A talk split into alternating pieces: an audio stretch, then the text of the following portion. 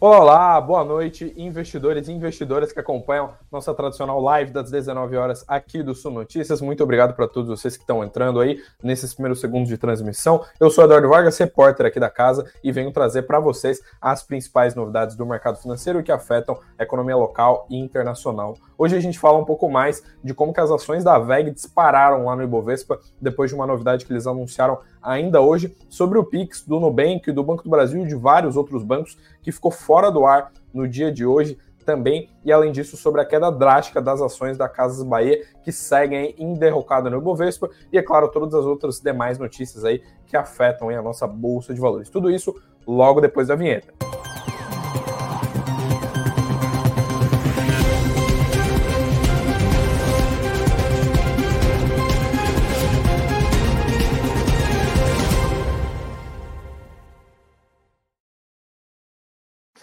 Olá, olá, boa noite. Agora sim, começando aí no nosso noticiário aí, pontapé inicial dessa semana, nessa segunda-feira, dia 25 de setembro, última semana do mês aí para a gente comentar como é que estão as ações lá na bolsa, como é que estão uh, o cenário de ativos. Lembrando que hoje o dia foi relativamente um pouco mais parado, mais um dia que o Bovespa ficou naquele desempenho de lado, não variou muito no intradia, mas apesar disso, não é sinônimo de de poucas notícias, porque a gente ainda viu um noticiário um pouco agitado hoje, que inclusive teve bastante notícia até fora da bolsa, né? notícia com finanças pessoais. Até destaquei aqui o, uh, na escalada justamente esse negócio do Pix fora do ar, que chamou pra caramba a atenção aí uh, dos, não só dos investidores, né, mas de todo mundo que é correntista de banco aí, foi o que dominou o dia nas redes sociais aí durante essa segunda-feira. E então, bora para lá comentar como é que foi o dia, como é que foi essa segunda-feira. Aliás, antes disso, aproveito aí para para comentar o pessoal aí, boa noite para Cristina, boa noite para Rosa, boa noite para o Rafael, lá do Rio Grande do Sul. Hoje a live está bem diversa geograficamente, né? Boa noite para Oliveira, que é lá do Sergipe, e tem um pessoal aqui, o Daniel, lá de Maceió também. Um abraço para todos vocês. Boa noite para o Antônio aqui também. Lembrando, todos vocês aí, só deixar carimbar aquele dedo no like. Se você for novo por aqui, se você ainda não acompanha os nossos conteúdos, não esquece de uh, se inscrever no nosso canal para você sempre acompanhar uh, as últimas novidades do mercado. A gente sempre foca em trazer as principais informações aí para você que é investidor pessoa física. E pois bem, hoje, nessa segunda-feira, como eu falei para vocês, mais um dia de Bovespa meio que andando de lado, um dia um pouco parado ali para o Ibovespa, que não oscilou muito, apesar de a gente ter visto algumas variações relevantes nas duas pontas, como vocês estão vendo aqui embaixo, inclusive, teve ação que caiu para caramba na bolsa hoje. E a gente viu um Ibovespa, vou até colocar aqui na tela para vocês darem uma olhada. O Ibovespa caiu ali aos 115 mil pontos aí nessa segunda-feira, nesse primeiro pregão da semana, uh, em um dia aí que a Petrobras subiu e a Vale, o Banco do Brasil, que também são muito relevantes no índice, acabaram recuando. E obviamente a gente destaca aqui a Casas Bahia, né, que é a antiga Via Varejo, acabou de trocar de nome, né, foi na semana passada que mudou o ticker, mudou o nome da empresa, né, e a gente viu, a gente vê, né, uh, sucessivamente as ações caindo bastante, né, já está quase enfadonho eu vim aqui falar de queda de Via Varejo, então é mais um dia de queda de Via aí, uh, de, de Casas Bahia, aliás, né, tá difícil uh, mentalizar o nome novo, né, mas Casas Bahia caiu 13% hoje, então mais uma queda drástica aí nas ações da empresa, que Uh, caso você não tenha acompanhado, cai bastante desde que anunciou uma emissão ali de bilhões de ações. Lembrando, não são bilhões reais, são bilhões de ações, então vão ser vários papéis, foram precificados aí 80 centavos, e desde que eles publicaram isso, né, desde que eles comunicaram ao mercado essa decisão, sucessivamente uh, eles, o mercado financeiro tem penalizado bastante a empresa, as ações têm caído bastante. E nesse cenário todo aí a gente viu então o Ibovespa fechar uma leve queda, aí praticamente estava aí no intradia de 0,07% de queda, então menos de 0,1% de oscilação no intradia, uh, fechando então aos 115.924 pontos, quase aos 116 mil pontos. Hoje o volume financeiro foi um pouquinho menor ali, de 17 bilhões, e a gente viu, claro, o mercado um pouco mais com expectativas, porque amanhã, uh, como destaca aqui no texto, inclusive, nosso querido Guilherme, a gente tem prévia da inflação, inclusive eu falei disso no final da live de sexta-feira, porque essa semana a gente tem IPCA 15, né? Então tem indicadores muito relevantes para serem divulgados ali nessa semana. A semana também vai ter PIB dos Estados Unidos e vários outros indicadores.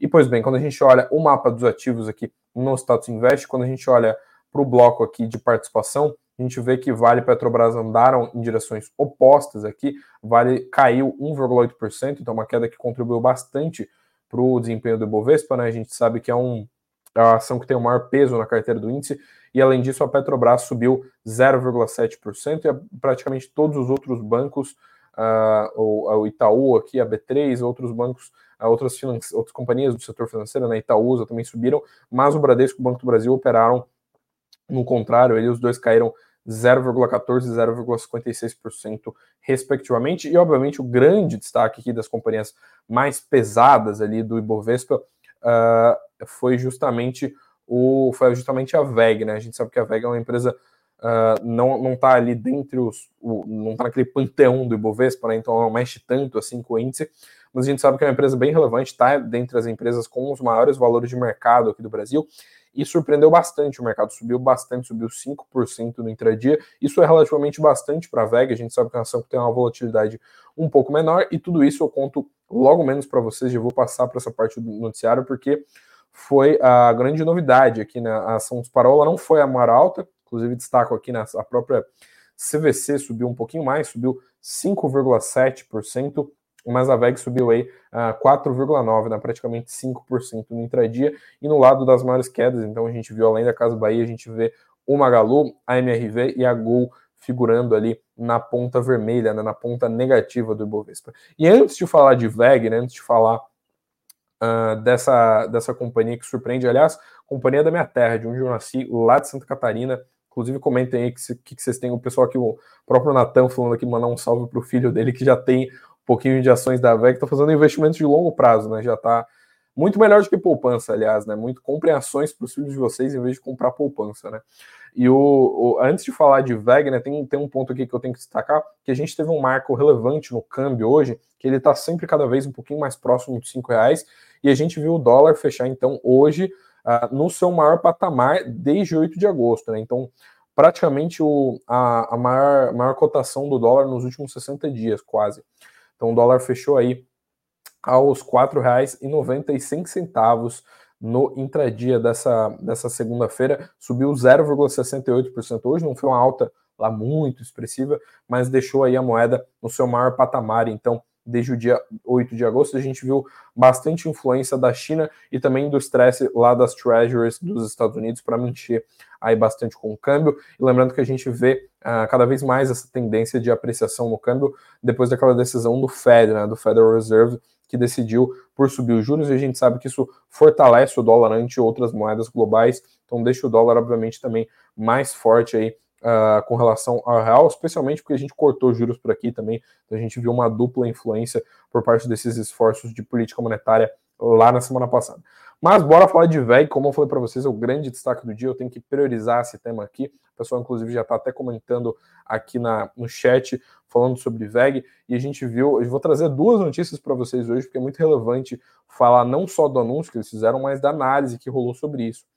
Uh, a VEG, basicamente, ela surpreendeu o mercado Uh, não era uma coisa que o mercado estava esperando muito, né? Mas eles anunciaram uma novidade ali. Eles anunciaram que eles fecharam um acordo de 400 milhões de dólares, ou seja, dinheiro para caramba, é mais de um bilhão de reais aqui que a gente está falando. Eles fecharam um acordo com a Regal Rex Nord, que é essa, essa empresa aqui. Eles fecharam esse acordo uh, com duas das suas controladas, que é a VEG Electric Corp e a VEG Holding, né? Praticamente uh, duas subsidiárias da VEG, mas é como se fosse a própria VEG fazendo, né? A gente sabe que tem algumas decisões de, né, que, que tem algumas vantagens de você fazer algumas, algumas certas aquisições, né, com controladas, e por meio desse fato relevante, eles vieram para o mercado falar que eles têm foco nessa transação com o setor de motores elétricos industriais, que está ali no núcleo do negócio da VEG, né, então é, é exatamente o, o nicho do negócio deles, que vão ser vendidos aí sobre as marcas Martin, Semp e Rotor do segmento operacional da Industrial Systems e da Regal Rexnord. Essa notícia animou bastante o mercado e eles destacaram que a receita líquida operacional desses negócios que eles compraram no ano passado, né, em 2022, somou 541 milhões de dólares, né? Então uh, é dinheiro para caramba, uma margem EBITDA ajustada de quase 10%, então uma transação uh, bem relevante para a empresa. E além disso, né, além de eles estarem fazendo essa transação com essas companhias, eles também compraram 10 fábricas que estão uh, espalhadas em sete países, incluindo aí Estados Unidos, México, China, Índia, Itália, Países Baixos e Canadá. Então, é, é, a gente vê que, além disso, também tem filiais comerciais em 11 países. Então, uh, eles inclusive destacaram isso aqui no comunicado, né, que a distribuição geográfica dessas operações ajuda a VEG a pulverizar o risco do seu negócio, a contribuir ali com com o seu core business, né, com o seu principal foco da empresa. E o mercado, obviamente, viu essa notícia muito bem. Uh, a gente viu as ações subirem o dia inteiro, desde que abriu, elas já, já abriram lá na ponta positiva do pregão, ficaram um dia inteiro em alta e fecharam em, em alta de praticamente 5%, chegaram a subir um pouquinho mais de 5% durante a tarde. E a gente também viu os analistas de seu side, mesmo o pessoal que está um pouco mais cauteloso com as ações, gostou muito desse anúncio da VEG. O pessoal lá do Goldman Sachs destacou que viu com bons olhos essa novidade da VEG, falou que eles ainda estão esperando pela teleconferência que eles vão ter com os executivos, né, para eles conseguirem uh, explicar um pouco mais dessa transação, para eles conseguirem entender melhor o raciocínio, o que, que, uh, o que, que se passou na cabeça deles para conseguir tomar essa decisão de investir aí uh, centenas de milhões de dólares né, nessa transação, mas eles destacaram que vem as notícias, abre aspas, como muito estrategicamente positivas. Então, uma novidade que contribui bastante com com a, o negócio da VEG. Além disso, eles destacaram que isso, nessa decisão, ela pode levar a VEG a ampliar ainda mais né, a sua exposição a mercados com moedas fortes. Como eu falei para vocês, tem uma certa, ah, uma certa distribuição geográfica nessa transação. Eles estão, ah, além de transacionar com as empresas, eles estão tendo mais fábricas, então isso contribui bastante para a VEG uh, diversificar suas fontes de receita, diversificar o seu portfólio e proteger ainda mais a empresa da volatilidade que a gente vê aqui no Brasil. Lembrando que a, o Goldman Sachs, que é quem emitiu esse relatório sobre a transação, eles ainda são cautelosos com a VEG, eles têm recomendação neutra para as ações, apesar de que o preço-alvo deles é de 44,20, né? As ações estão sendo negociadas ali na base dos 36 reais. Então eles têm um preço-alvo que é consideravelmente acima da cotação atual das ações da VEG, mas apesar disso, eles estão aqui uh, destacando que a recomendação deles ainda é neutra. Né? E além disso, uh, a gente vê que eles, uh, eles como vários outros analistas de seu side, uh, tem aquela coisa de você falar que a VEG é uma empresa que quase sempre está cara, né? quase sempre está, abre aspas, bem precificada, né? que, tá, que é uma empresa muito boa, cresce muito, tem um modelo de negócio muito bom, governança muito boa, o management é bom, porém o preço da ação eles acabaram considerando justo. Né? Vários outros analistas têm teses bem parecidas, inclusive é uma situação um pouco análoga com o que a gente vê de Taesa também na bolsa. Mas basicamente foi isso que rolou com a VEG.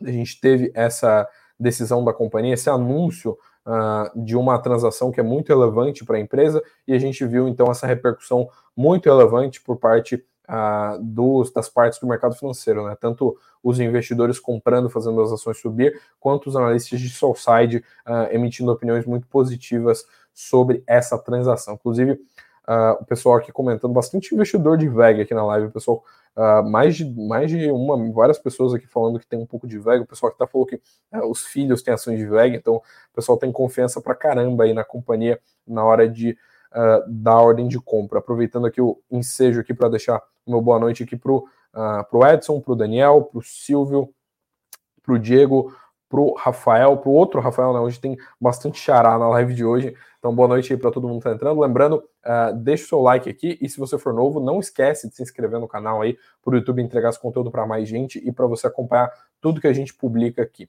E pois bem, antes de a gente voltar a falar de bolsa, teve uma novidade que muito provavelmente rolou hoje. Na verdade, não é novidade, né? Foi uma um tempere aí dessa segunda-feira que muito provavelmente afetou você. Se você tentou fazer um Pix hoje, nessa segunda-feira, muito provavelmente você teve problemas, né, ao mandar ou receber dinheiro, independente do seu banco. O que aconteceu foi que vários bancos, Itaú, uh, Nubank, Banco do Brasil, uh, Caixa, vários bancos, várias instituições financeiras estavam com instabilidade no Pix, aí tiveram uh, problemas, eu, vários usuários tiveram problemas na hora de enviar e de receber dinheiro. A maioria deles confirmou esses problemas, a gente viu isso se refletir nas redes sociais, porque eram muitas reclamações no, no X, né, que é o antigo Twitter, e além disso, quando você olha para alguns sites tipo Down Detector, né, que monitora os, os picos de reclamações uh, de empresas, de sites, de domínios digitais. A gente via bancos como o Nubank, por exemplo, a partir do meio-dia com várias reclamações e 84%, 85% sobre o Pix. Então, inclusive, comenta aí se vocês tiveram, se vocês tentaram pagar alguma coisa, pagar o almoço, pagar algum amigo que vocês deviam hoje não conseguiram por causa do Pix. Inclusive, coloca a matéria aqui, a gente deu matéria sobre isso, deu destaque sobre isso, porque foram vários bancos e o curioso é que a gente ainda não viu, uh, pessoal, uma, um pronunciamento por parte do Banco Central, porque como a gente vê aqui, foram vários bancos que tiveram esse problema. Uh, eventualmente, quando você tem um problema só no Itaú, só no Banco do Brasil, só no Nubank, você espera que o banco emita uma nota, né, emita um pronunciamento falha ali que está, sei lá, com algum problema no servidor, com alguma com alguma questão que está uh, fazendo ele ter problemas operacionais e que ele vai trabalhar ali para normalizar, meio que essa situação padrão. Só que o que a gente viu hoje foi praticamente todos os bancos com problemas uh, concretos, assim, que eles assumiram, inclusive está aqui as aspas das notas que a gente colheu aqui do Itaú, de outros bancos, falando que estavam sim com problemas na hora de, de transacionar o Pix, ali, dos seus clientes poderem utilizar o Pix. E o Banco Central que é justamente a nossa autoridade monetária, é a, a entidade que gere a plataforma do Pix, inclusive né, quem criou o Pix, também estava, o Banco Central também estava com um pico de reclamações, no mesmo período uh, em que os bancos estavam estavam sofrendo reclamações por parte de instabilidade do Pix. E além disso, até agora a gente não viu uma palavra do Banco Central sobre esse tema. A gente ainda não viu nenhum pronunciamento por parte da autoridade monetária aí uh, sobre essa instabilidade no Pix, que pegou muita gente surpresa, inclusive, como eu falei para vocês, o Nubank chamou bastante atenção, o Nubank a gente sabe que é muito popular dentre não só investidores, mas investidores correntistas, pessoa física, é um dos bancos com a maior base de correntistas do Brasil, e a gente viu uma repercussão muito grande, né? O, o Nubank chegou a ficar no trending topics ali do, do Twitter por conta de muitas reclamações, muita gente publicando que estava com problema na hora de fazer Pix e tudo mais, né? O, então a gente viu uh, vários correntistas terem problemas concretos hoje. Acho que a única exceção de quem emitiu a nota falando que conseguiu normalizar os serviços um pouco antes foi o Bradesco. Tirando ele, praticamente todos os bancos tiveram problemas aí nessa segunda-feira, então, que apesar de não ter sido caótica na bolsa, foi caótica, então, uh, nas finanças pessoais. Aí. E, pois bem, como eu falei para vocês, tem que voltar a falar de bolsa aqui, porque ainda tem mais uma notícia aqui do radar corporativo de hoje, porque hoje, como eu falei para vocês, o dia foi de queda drástica das ações da Casa Bahia, como vocês estão vendo rolar no aqui na tela, aqui embaixo, uh, praticamente né, mais de 13% de queda das ações da Casa Bahia, antiga Via, né, que trocou de nome há pouco tempo, e a gente vê as ações, é, assim, é mais um pregão, sucessivamente a gente viu quedas, não são quedas pequenas, e a gente vê a empresa reagindo muito mais intensamente do que os concorrentes a fenômenos de mercado que geralmente afetam sim o varejo. Então a gente viu o Magalu, inclusive, aqui embaixo também, uh, sendo uma das empresas que mais caiu na bolsa hoje, caindo aí 3,5%. Só que o, o fator, além de o mercado estar tá reagindo sucessivamente uh, aquela notícia que eu comentei para vocês no início da live, né, que é aquela questão de a gente ter visto eles anunciarem um follow-on, né, uma emissão de, de ações uh, que deu problema para caramba uh, para a empresa, né? ela só vem caindo na bolsa desde que ela anunciou essa operação de follow-on. Além disso, a gente sabe que as condições da curva de juros elas afetam muito as empresas de varejo. E foi justamente o que a gente viu nessa segunda-feira, que a gente viu que o setor de varejo caiu muito bem por causa dos DIs, né, das curvas de juros, que trabalharam no campo positivo em toda a curva, mostrando um certo estresse aí na ponta longa, conforme os analistas da da Quanted, inclusive, que deram entrevista aqui para o Suno Notícias, comentaram para a gente. E a gente vê que o, a, gente, a gente enxerga aqui, né, que uh, além disso, né, eles inclusive destacam aqui que além de você ver essa influência da curva de juros, que bate bastante nessas empresas de varejo, faltam compradores convictos aqui, segundo o pessoal lá da Quanted, da Quanted porque são empresas que estão com problemas de entregar resultado nos últimos trimestres, ou seja, estão despertando desconfiança no mercado, e além disso tem aquela velha história de quando a empresa cai muito, fica difícil você segurar, né? É difícil você ser holder quando você vê todo dia a empresa no vermelho, todo dia o papel caindo muito ali na sua carteira, puxando o seu desempenho né, da sua carteira para baixo, uh, tá aquela sensação, inclusive, quem vai comprar, né, quem quer entrar no case, vê todo dia caindo, fica com medo de fazer o, aquilo que os analistas chamam de comprar, uh, uh, pegar a faca caindo, né, você vê a ação caindo muito, você tenta pegar uma oportunidade, acaba se dando mal, acaba passando por mais quedas ainda, apesar de ela ter já sofrido algumas retrações na bolsa. Justamente isso que a gente tem visto, então, nas ações da Casa Bahia, que fecharam mais um pregão, um pregão aí em uma queda significativa. Inclusive, a gente tem que ver o que, que eles vão fazer para contornar o fato de que agora eles estão sendo negociados a centavos aí na bolsa, e como a gente sabe, pelas regras atuais, você não pode ter a sua empresa, uh, não sei se estão 30, eu tenho que confirmar isso, mas quase 100% de certeza que são 30 pregões não são 30 dias corridos que você uh, pode ficar aí com uh, as suas ações abaixo de um real. Então tem empresa, por exemplo, o IRB, que para solucionar isso fez um grupamento de ações. Vamos ver se a Via vai tomar alguma decisão nesse sentido para conseguir contornar esse problema aí nas próximas semanas. E pois bem, antes de a gente tem mais notícias sobre fundos aí hoje, tem bastante novidade sobre uh, outros tópicos hoje que o noticiário foge um pouquinho dos temas de bolsa. E eu, uh, recentemente, nas últimas lives, né, acho que faz duas semanas, que eu trouxe para vocês aquele tema do Uber, né? Porque a gente viu uma decisão judicial que todo mundo era o que todo mundo comentava no dia, né? Que foi aquela decisão judicial que obrigava o Uber a regularizar, né? Assinar a carteira de todos os motoristas do Brasil e pagar uma multa ali bilionária, né? De bilhões de reais.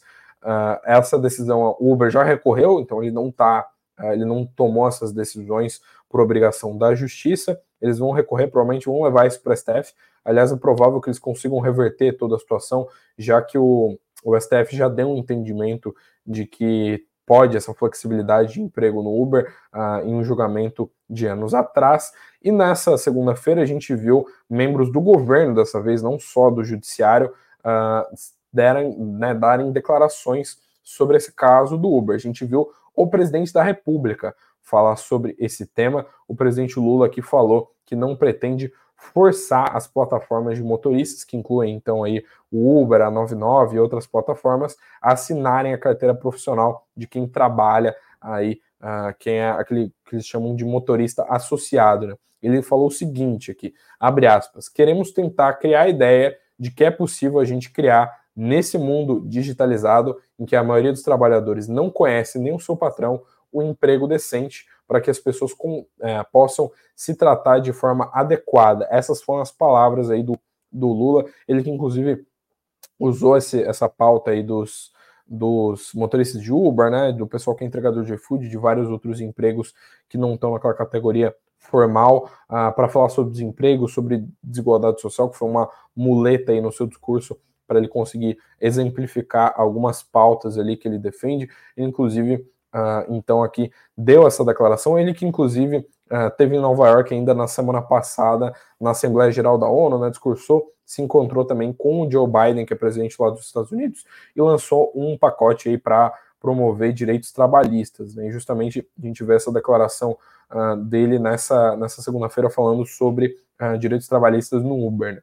Como eu falei para vocês, a gente ainda tem que ver qual que vai ser o desfecho disso na justiça, mas Diga-se de passagem, a gente, vem, a gente agora vê então que muito provavelmente a gente não vai ver uh, uma pressão por parte do governo em reverter essa situação. E pois bem, hoje, segunda-feira, dia 25, é um dia muito relevante para os fundos aqui da Sum, um dia muito relevante para o cronograma de um dos fundos aqui da casa. Então presta muita atenção se você tem algum, se você é investidor de alguns dos fundos aqui da Suno Asset, porque o SNAG 11, que é o Fiagro aqui do, da Suno Asset, uh, ele acabou de uh, terminar mais uma data relevante ali no seu cronograma de emissão de cotas. Né? Ele que está com uma emissão de cotas e pode chegar a meio bilhão de reais de patrimônio líquido, e eles agora, nessa segunda, chegaram ao fim do período de exercício do direito de subscrição de sobras e montante adicional aí no âmbito dessa emissão de cotas. Lembrando que aqui nessa matéria a gente tem aí, então, todas as informações, todo o calendário do Snag 11. Se você quiser saber mais sobre isso, especialmente se você for cotista já, né, para você ficar informado sobre o que, que está se passando com o fundo nessa, nessa emissão de cotas, uh, cola aqui no Sul Notícias que a gente tem as principais novidades em primeira mão. Lembrando que o Snag, aliás, recentemente, faz poucos dias, ultrapassou a marca de 60 mil investidores, 60 mil cotistas, e já é há um bom tempinho aí o fundo que tem mais investidores aqui da Suno Asset, aí, o Fiagro da Suno, que inclusive está superando aí os seus, seus benchmarks, né, os seus principais uh, indicadores que ele precisa bater ali de performance, e além disso é, o, é o fundo que está pagando os maiores dividendos aqui da casa. E pois bem, antes de, de a gente comentar mais de como é que o mercado fechou lá fora, porque o mercado teve um pouco de agito uh, lá fora, a gente tem que trazer uh, tradicionalmente aqui, né, aquela novidade de segunda-feira, que é o Boletim Focus. Hoje, inclusive, eu falei para vocês que a gente viu o dólar fechar no maior patamar desde 8 de agosto e a gente viu um Boletim Focus um pouco estável aí nessa, nessa semana, nessa segunda-feira, dia 25, inclusive reagindo aí às últimas decisões do Copom, do Fed e outras decisões aí que mexem com a economia global. A gente viu as previsões do IPCA seguirem estacionadas, lembrando que amanhã a gente tem IPCA 15 e o mercado então está projetando 4,86% de inflação aí de IPCA nesse ano. As projeções do PIB subiram pela quinta semana consecutiva para 2,92% nesse ano. O câmbio está estável ali em 4,95 o, o, o dólar aí, lembrando que é uma semana só de, de previsão igual, né? Há quatro semanas atrás o mercado estava projetando 4,98 e há sete semanas o mercado tem a mesma projeção para a taxa Selic nesse ano, que é de 11,75%. Além disso, quando a gente olha para o ano que vem, todas as projeções também estão iguais: 9% de Selic, uh, R$ 5,00 o dólar, uh, 1,50, uh, 1,5 aliás por cento de uh, variação do PIB, né, 1,5% de alta do PIB e 3,86% de inflação de PCA. Essas são as projeções mais recentes aí do Boletim Focus que saiu hoje de manhã, né? Sai toda segunda-feira, tradicionalmente, às 8h25 da manhã. E além disso, né, além de a gente ver uh, esses dados do Boletim Focus. Essa segunda-feira, né, que é o pontapé inicial da semana, a gente também teve dados de transações correntes aí por parte do Banco Central e a gente viu alguns dados também do lado dos Estados Unidos, né, de alguns discursos do, de membros do Comitê de Política Monetária lá do Fed, mas de um de um modo geral a gente viu uh, o, o a agenda ficar bem chuta, né, nessa segunda-feira, porque uh, a gente teve a gente teve poucos poucos indicadores aí sendo divulgados ao longo dessa segunda-feira. Mas amanhã a gente tem indicadores muito relevantes para saírem uh, tanto no mercado local uh, quanto no mercado internacional. A gente tem a ata do Copom, já que semana passada a gente teve decisão de política monetária por parte do Banco Central, então a gente tem que ver né, o que, que é mais detalhes sobre essa decisão. Lembrando que ela veio bem em linha com o que o mercado esperava, naquele né, corte de meio ponto percentual. Além disso, tem o IPCA 15 que sai 9 da manhã e a gente tem dados de licenças de construção lá dos Estados Unidos e outros dados aqui que também são muito relevantes, incluindo aí a confiança do consumidor, venda de casas novas e outros dados aí relevantes aí para o mercado internacional. E é basicamente essa que vai ser a agenda aí da terça-feira, para vocês ficarem de olho aí nos principais indicadores. E além disso, obviamente, uh, ao longo do, da semana a gente vai ter mais indicadores. Antes, como eu comentei uh, mais cedo na live, a gente tem uh, divulgação do PIB dos Estados Unidos uh, nessa semana. E por falar em Estados Unidos, né, os mercados por lá fecharam então em alta nessa segunda-feira, né? 0,13% de alta no Dow Jones, 0,4% de alta no S&P e a Nasdaq também 0,45% de alta. Quando a gente olha para a Europa, as bolsas então fecharam todas na direção contrária, em queda nessa segunda-feira, 1% de queda lá em Frankfurt, na Alemanha, 0,78% de queda em uh, Londres, e com isso tudo o Eurostox, uh, que é o índice pan-europeu lá, do, lá da Europa, né, que reúne todas as bolsas da Europa, caiu aí 0,62% no intradia. E quando a gente olha para as commodities, aí o petróleo subiu 0,15% aos 93 dólares e 41 centavos. Então a gente vê aí o fim dessa uh, do fechamento de mercado dessa segunda-feira, primeira semana pós aquela semana uh, que a gente teve super quarta, né, que foi semana passada, super movimentada. E a gente vê então uh, uma semana que recém começa, que tem vários indicadores aí, essa última semana de setembro. Deixa eu dar uma olhadinha aqui no chat. O pessoal tá rindo aqui, não sei o que, que rolou, não sei se eu falei alguma coisa engraçada, se eu dei alguma gafe aí. Comenta aí se eu, se eu falei alguma coisa. Eu tô sempre concentrado aqui no roteiro, mas se eu, Se eu dei alguma bola fora, peço perdão aí de antemão. E obrigado aí pro Silvio aí que falou muito legal o moletom. Pois é, esse moletom aqui da Suno, inclusive extremamente confortável. E por aqui tá frio pra caramba, então ele me ajuda uh, nesse, nesse tempo meio caótico. E eu ganhei aí então da, da firma. E pois bem, muito obrigado aí, aliás, a todos vocês que estão na live. A audiência só subiu desde que a gente começou. Não esquece de deixar o seu like para o YouTube entregar esse conteúdo para mais gente e também uh, se inscreve aí no canal, né? Se você for novo por aqui, é sempre muito bom receber vocês, é sempre um prazer uh, comentar as principais novidades do mercado financeiro com vocês. Muito obrigado para todos que acompanharam uh, esses pouco mais de 30 minutos aí de live. Uh, eu volto aqui amanhã para trazer mais novidades, tradicionalmente às 19 horas. Lembrando, muito obrigado aí para todo mundo que está desde o início. Se você gostou, não esquece de deixar o seu like e eu aguardo vocês aqui amanhã exatamente às 19 horas aqui para trazer novamente as principais novidades do mercado. Muito obrigado, boa noite, bons negócios e tchau, tchau.